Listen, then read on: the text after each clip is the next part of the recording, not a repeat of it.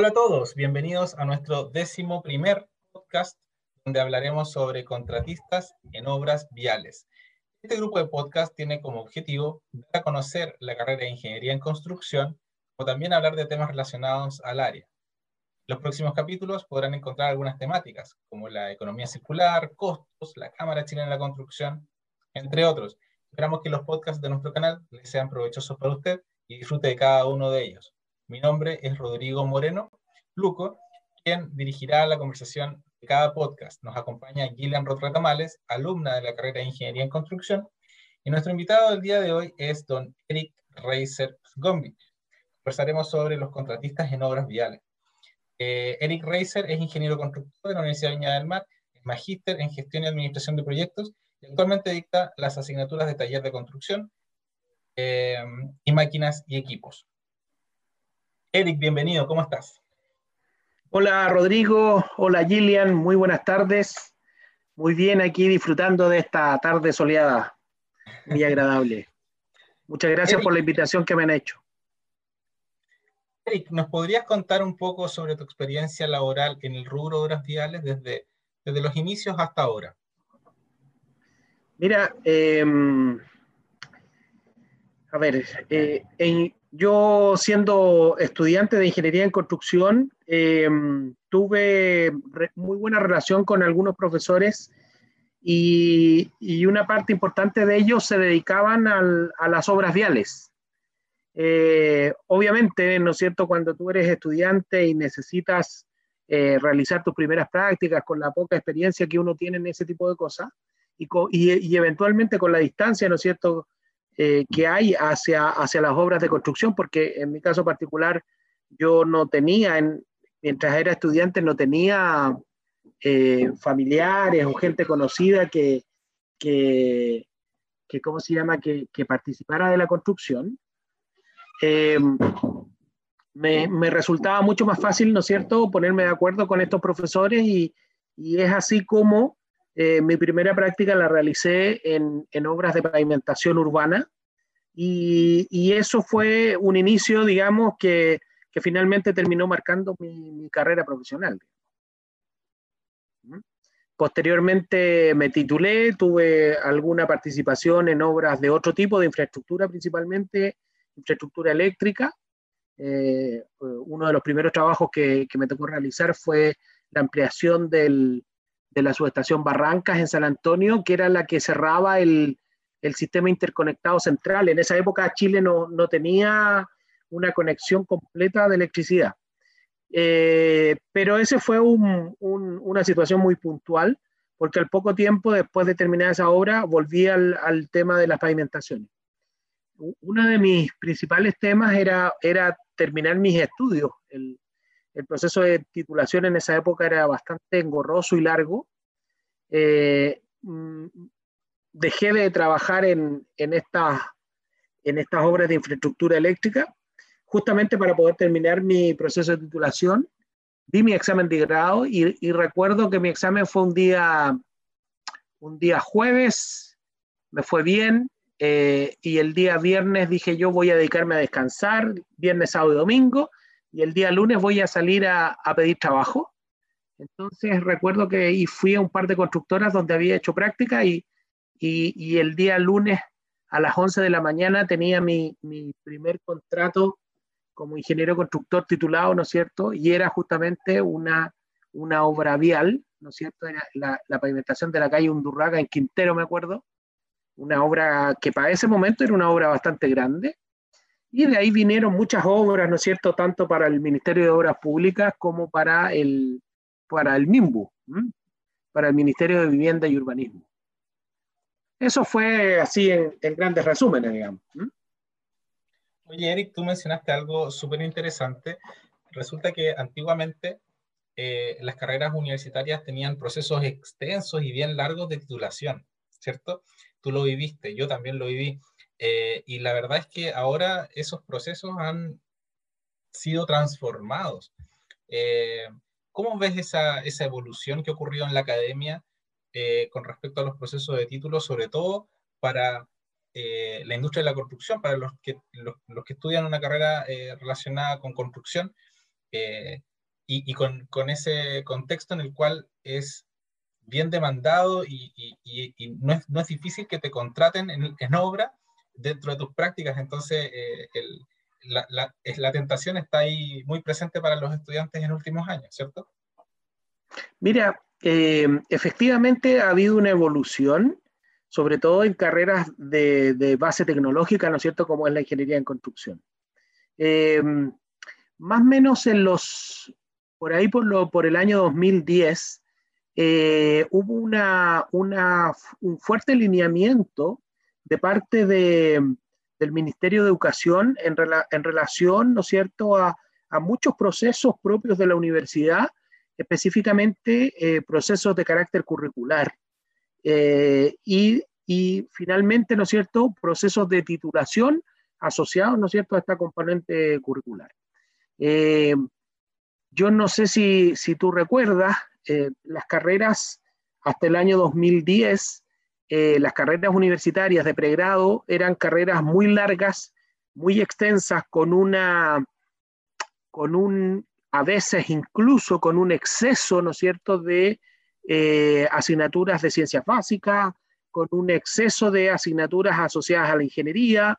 Eh, por lo tanto, viene una, una, postura distinta a partir del año 2010. Yo recuerdo claramente que el año 2013 eh, la Universidad de Viña del Mar, ¿no es cierto?, acoge este, estos lineamientos nuevos planteados por el Ministerio de Educación y, eh, y aparece una palabra, fíjate, que, que, fue muy importante, que es la palabra pertinencia.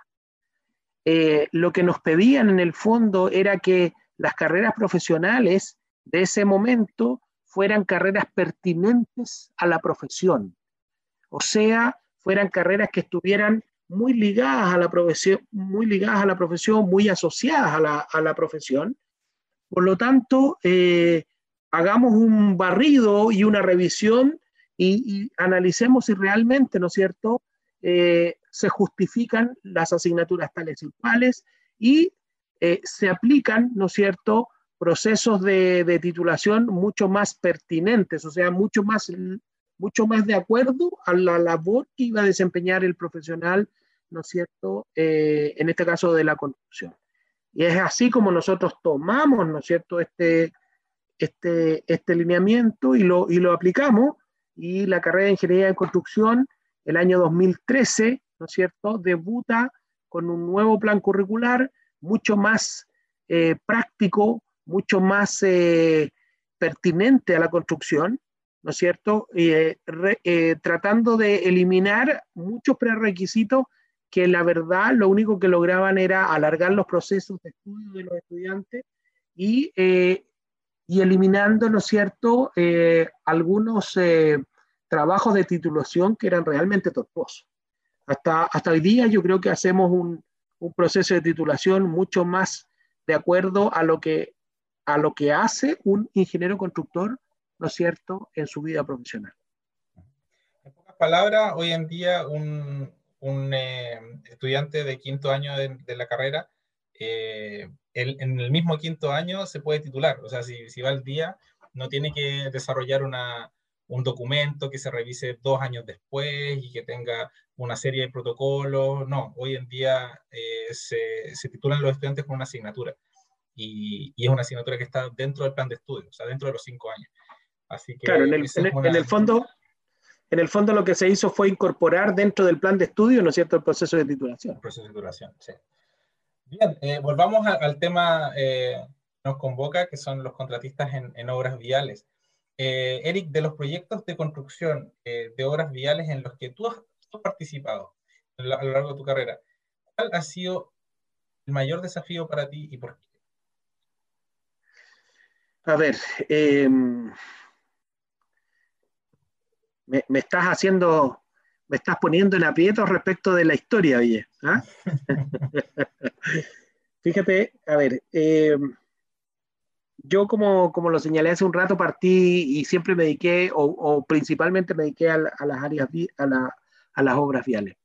Eh, yo recuerdo que cuando nosotros partimos, cuando, cuando éramos una empresa pequeñita, eh, nos ganábamos un, la pavimentación de un pasaje, ¿no es cierto? Recuerdo la pavimentación de un pasaje en el barrio Higgins, en Valparaíso. En esa época debe haber sido, ¿no es cierto?, el equivalente a 14, 15 millones de hoy día, lo cual es una obra bastante pequeña, ¿no es cierto? Y, y nosotros celebrábamos y, nos íbamos incluso con, con, un poco de, eh, nos íbamos eh, eh, a, a, hacer un almuerzo, ¿no es cierto?, a festejar que nos habíamos ganado ese, ese proyecto.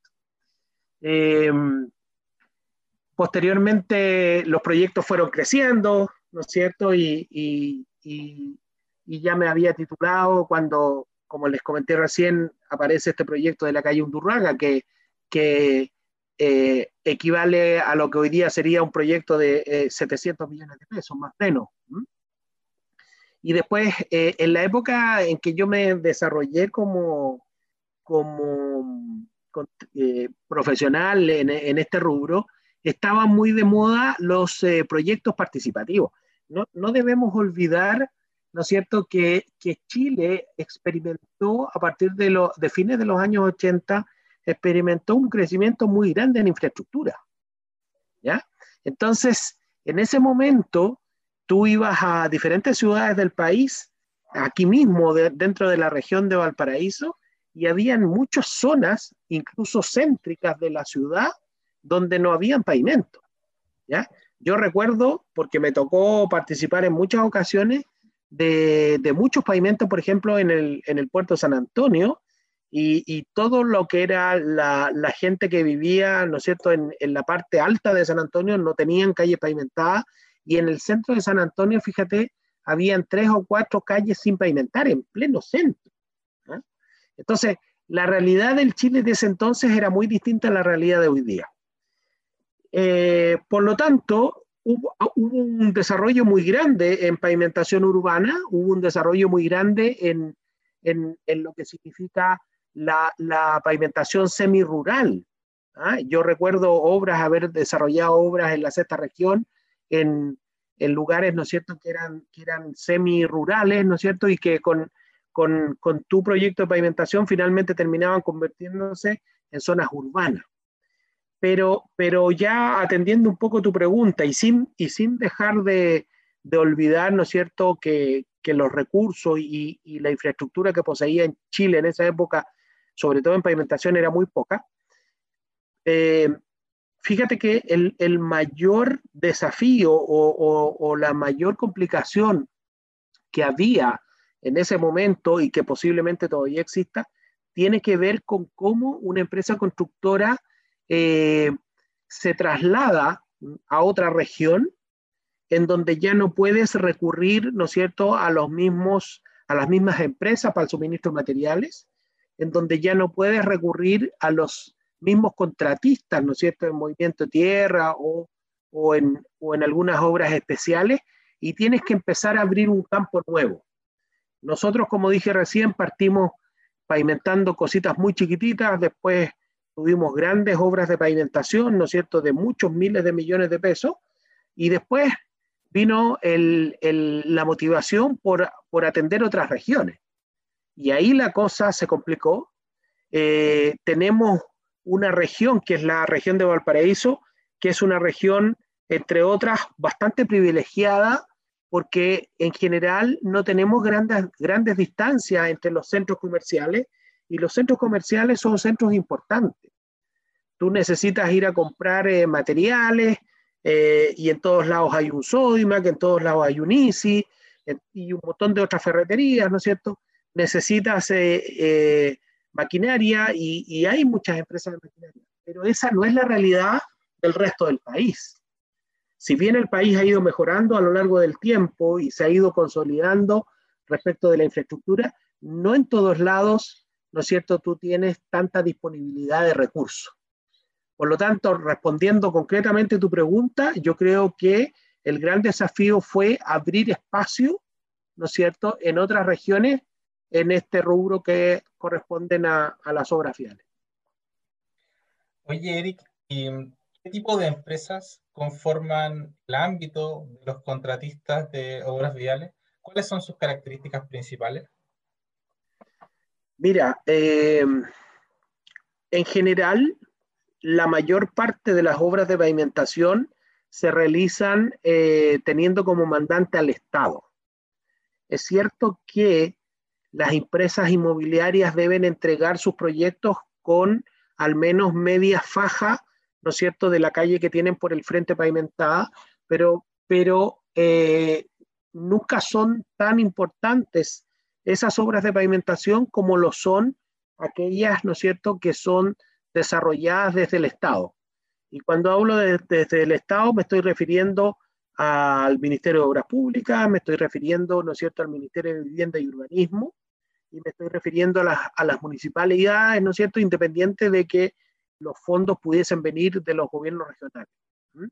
Entonces, eh, estas, estas instituciones eh, apoyan el desarrollo de proyectos o, y buscan, ¿no es cierto?, a las empresas constructoras de, acuerdo a los registros de contratistas. ¿Ya? Y, y, ahí, y en Chile hay dos registros de contratistas que son muy poderosos. Uno es el registro del MOP, Ministerio de Obras Públicas, el otro es el, eh, el registro del MIMBU, Ministerio de Vivienda y Urbanismo, y eh, son estos registros, ¿no es cierto?, los principales proveedores de contratistas en obras de pavimentación y también en otros rubros, pero, pero no van al caso. Y, y, la principal característica o, o, el principal requisito en realidad para estos contratistas tienen que ver con eh, el respaldo financiero, el respaldo económico, ¿no es cierto? O sea, eh, yo puedo hacer obras grandes en la medida en que mi respaldo económico y financiero, ¿no es cierto?, avala esa, esa obra grande. Y, y, lo otro tiene que ver con la experiencia. O sea, yo puedo hacer grandes obras en la medida en que tengo obras, tengo experiencia, ¿no es cierto?, en obras del tipo que se solicita. ¿ah? Esos son como los, los grandes requisitos.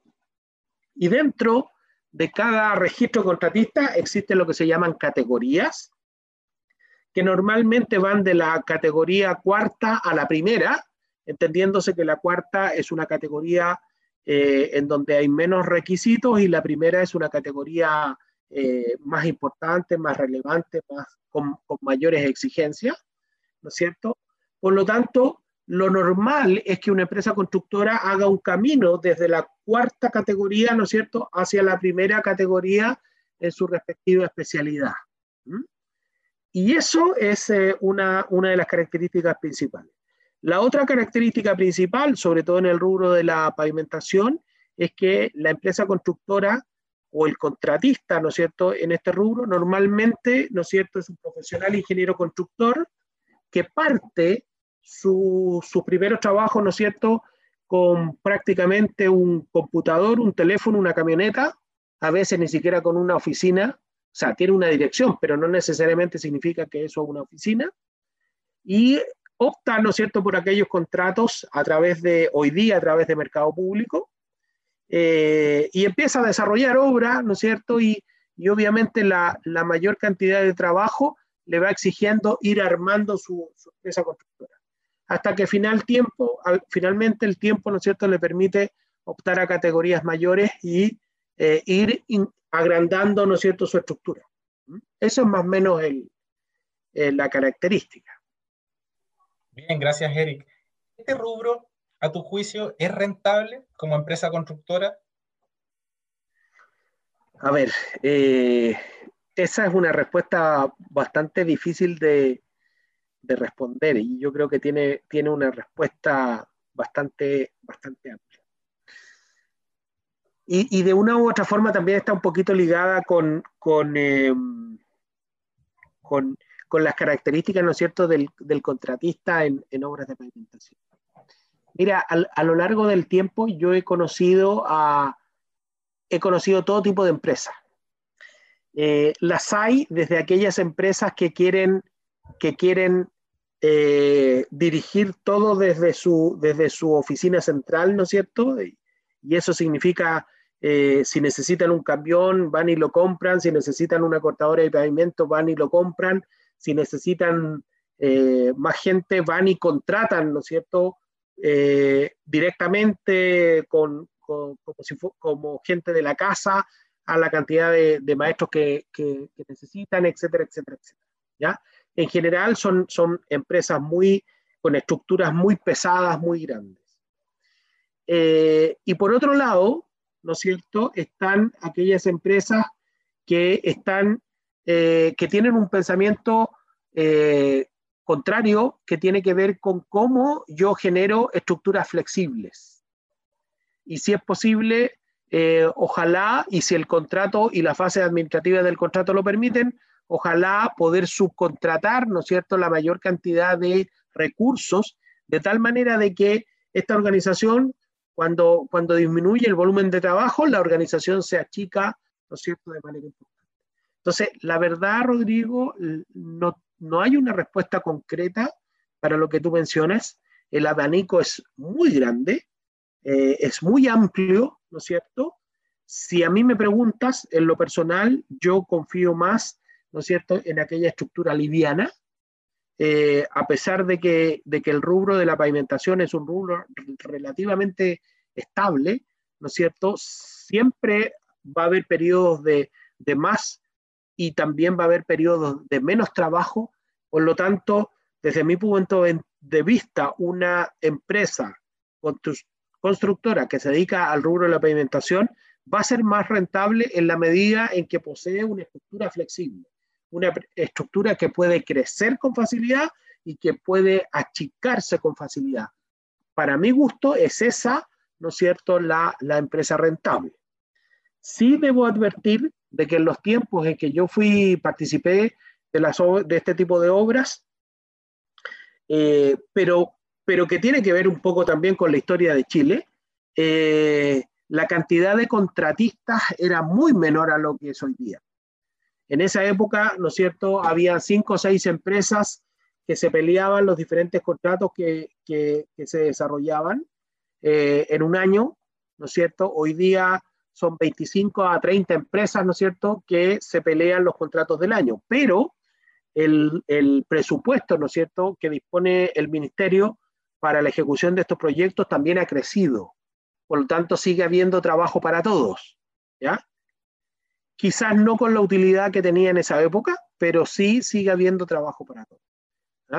Pero, pero respondiendo concretamente a tu pregunta, yo creo que la rentabilidad de la empresa constructora en este rubro o en cualquier rubro, sí o sí tiene una relación directa con la capacidad que tiene la misma organización de crecer o de crecer dependiendo de su necesidad. Oye, Eric, ¿y qué subespecialidades integra las obras viales?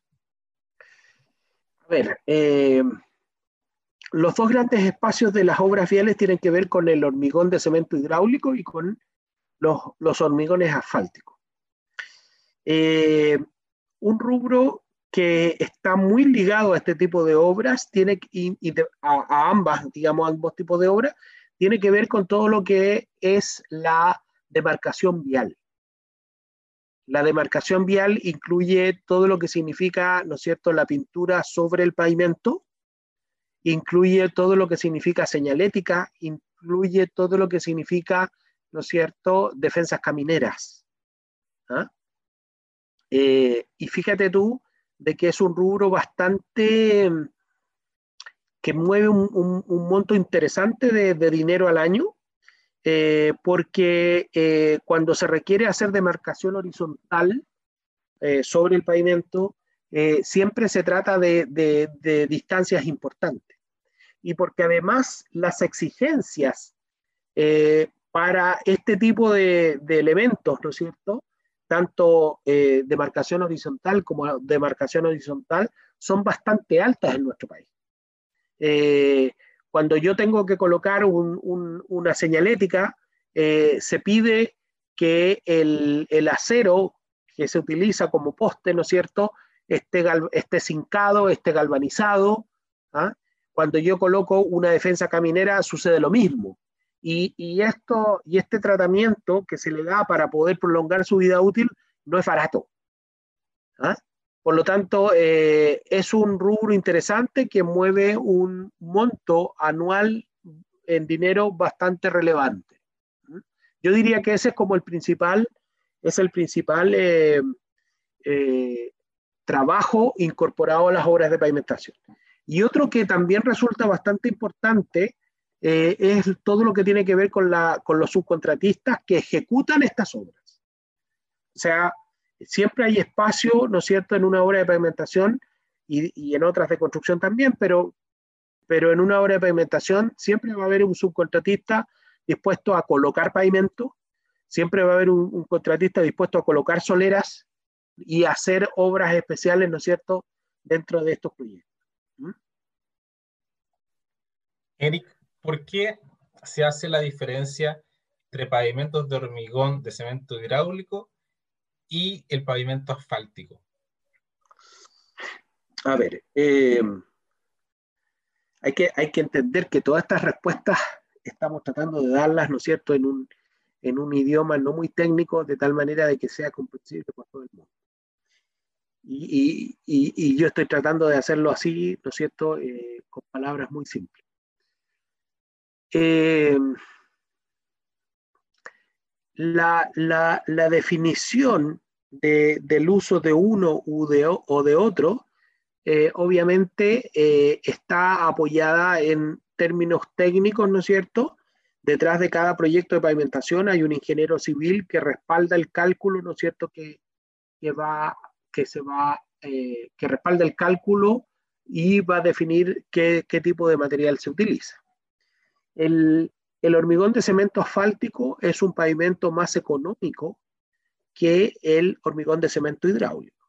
¿ya? Estamos hablando de que el metro cuadrado de uno respecto de otro, entendiendo que eh, las características no son directamente proporcionales, pero, pero, pero, pero se podría, ¿no es cierto?, a grandes rasgos hacer una, una comparación la mezcla asfáltica debe ser aproximadamente un 35% más económico que el metro cuadrado, ¿no cierto?, de pavimento de cemento hidráulico. Pero hay algunos factores técnicos, ¿no cierto?, que exigen eh, el uso de uno o de otro. De acuerdo a, a, a, a la, aspectos económicos o de economía, siempre el mandante va a, tra va a tratar, ¿no es cierto?, de optar por la solución más económica, ¿cierto? Por lo tanto, siempre va a haber una preferencia, o al menos hoy día, ¿no es cierto?, hay una preferencia por los pavimentos asfálticos.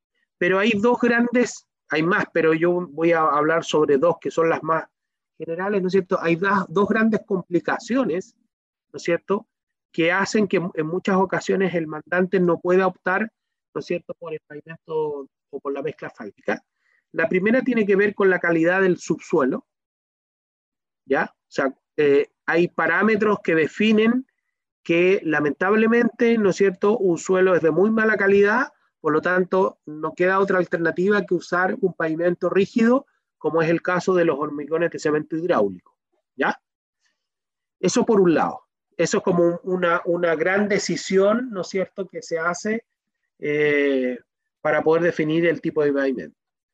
Y por otro lado, está algunos aspectos que tienen que ver con la conducción de los vehículos. Eh, el pavimento asfáltico es un pavimento eh, que bajo ciertas condiciones presenta una, se genera una, una adherencia menor en los neumáticos de los vehículos.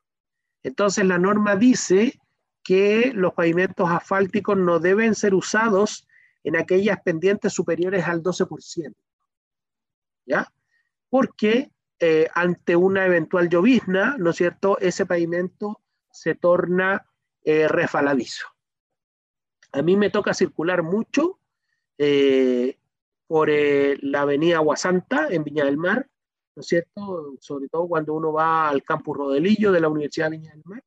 Y eh, yo creo que ustedes también han advertido de que hay ciertos puntos de esa avenida, ¿no es cierto?, que en donde siempre se producen accidentes. Y se producen accidentes especialmente, ¿no es cierto?, en días con llovizna.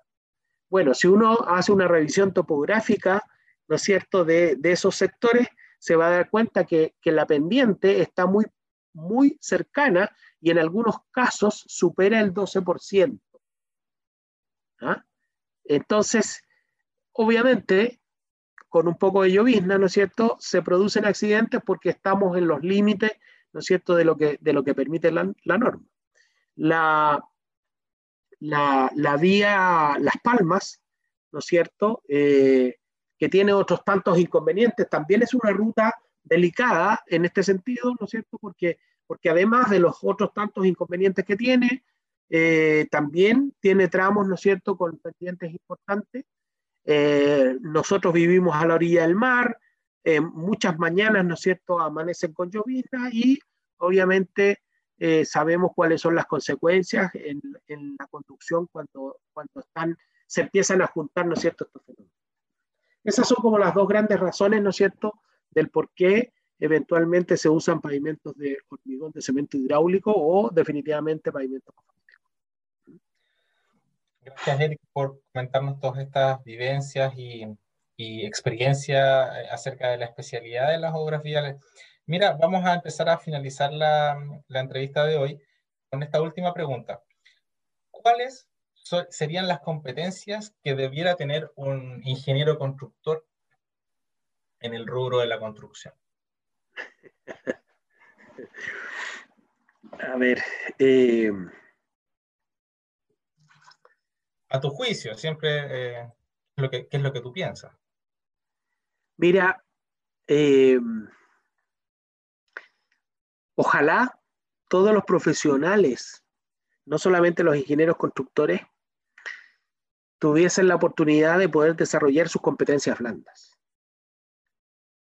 Yo creo que, que ese es un, es un tema eh, que no necesariamente, que no tiene que ver con esta, con esta con esta entrevista, digamos, pero, pero si uno analiza la realidad que estamos viviendo hoy día, eh, es porque definitivamente, ¿no es cierto?, eh, somos una sociedad que ha ido olvidando lo que significan las competencias blandas y, obviamente no las hemos puesto en práctica.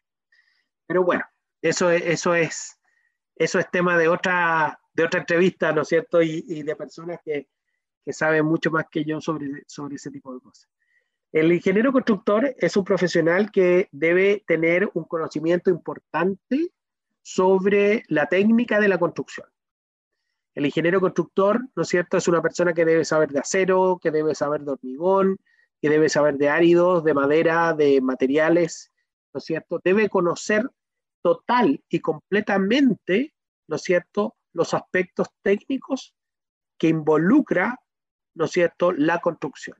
Y, estoy hablando de aspectos asociados a puentes, aspectos asociados a pavimento, aspectos asociados a edificación, etcétera, etcétera, etcétera. La verdad es que, es que nosotros tenemos, ¿no es cierto?, un campo bastante amplio eh, de obras por desarrollar y obviamente que tenemos que tener nociones, ¿no es cierto?, de todas ellas y, y obviamente no las he nombrado a todas. ¿ya? Ahí hay un, un punto que es central. La segunda, el segundo requisito es que un ingeniero constructor debe saber administrar recursos. Debe saber gestionar recursos, debe saber administrar recursos. Porque, porque eh, el ingeniero constructor debe saber, ¿no es cierto?, eh, en qué momento incorporar diferentes elementos, ¿no es cierto?, para poder, para poder seguir avanzando en el desarrollo de su obra a un ritmo adecuado y obviamente ir visualizando, ¿no es cierto?, si ese ritmo adecuado le va a permitir llegar en tiempo y forma, ¿no es cierto?, al final del contrato. ¿ya?